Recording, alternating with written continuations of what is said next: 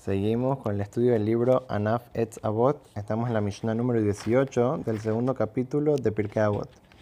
La Mishnah que comenzamos a estudiar del gran sabio Rabbi Shimon, alumno de Rabbi Yohanan Ben Zakkai. Se, habíamos comenzado a hablar de este tema de que la persona tiene que ser cuidadoso y darle la importancia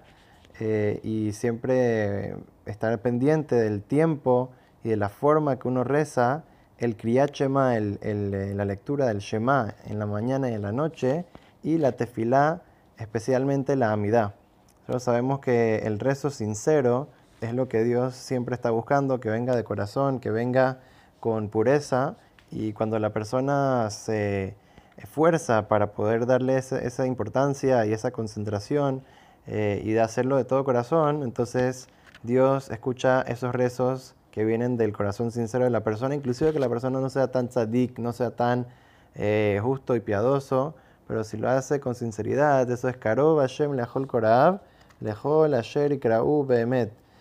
Dios está cerca de todos los que lo llaman, todos los que lo llaman con sinceridad, lo llaman verdaderamente.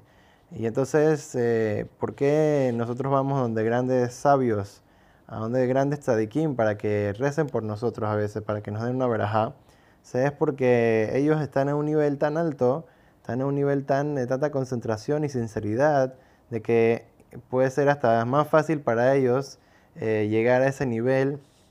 que es de la sinceridad, que Dios eh, quiere escuchar esos rezos y por lo tanto vamos donde ellos también para que sus rezos combinados con los de nosotros entonces puedan tener un mayor efecto. Por lo tanto, tenemos que siempre eh, ayudar a los grandes tzadikim, a los grandes sabios de la Torah que pueden estar tranquilos y libres para poder eh, estudiar y poder rezar por el pueblo de Israel y que de esa manera solamente venga verajá, cosas buenas al pueblo de Israel.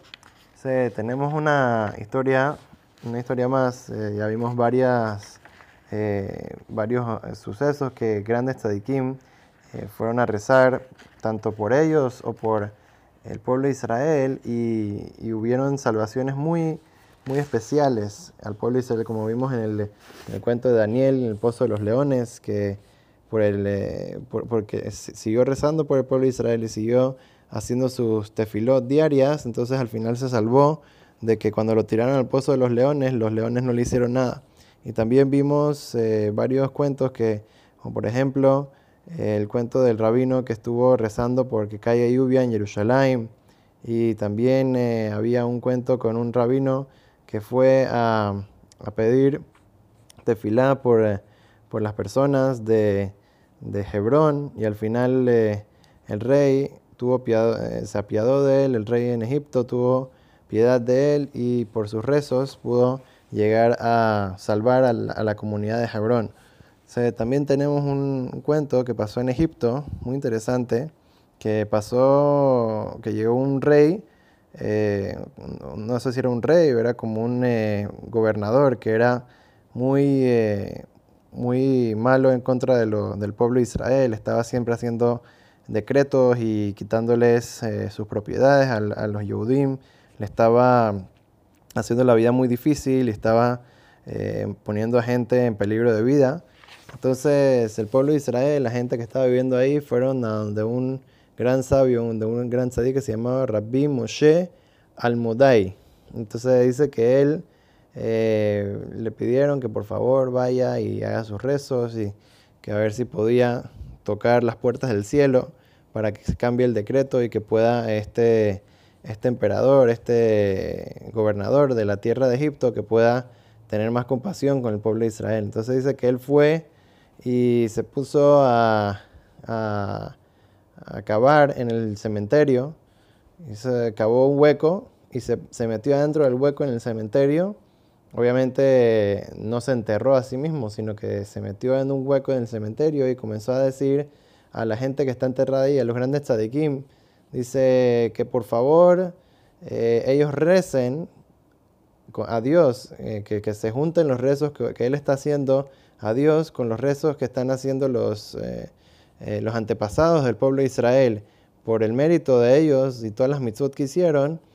eh, y porque uno también está, o sea, el pueblo de Israel también reza todos los días, tres veces al día, que sea Mehayametim, que venga muy pronto la resurrección de los, de los muertos. Entonces, él está diciendo que por favor ellos recen también por nosotros, que somos los vivos, de que Dios mande una salvación al pueblo de Israel. Y estuvo ahí llorando muchas horas. Eh, el hueco que, estuvo cavando casi se llena de, lágrimas de tanto que estuvo rezando.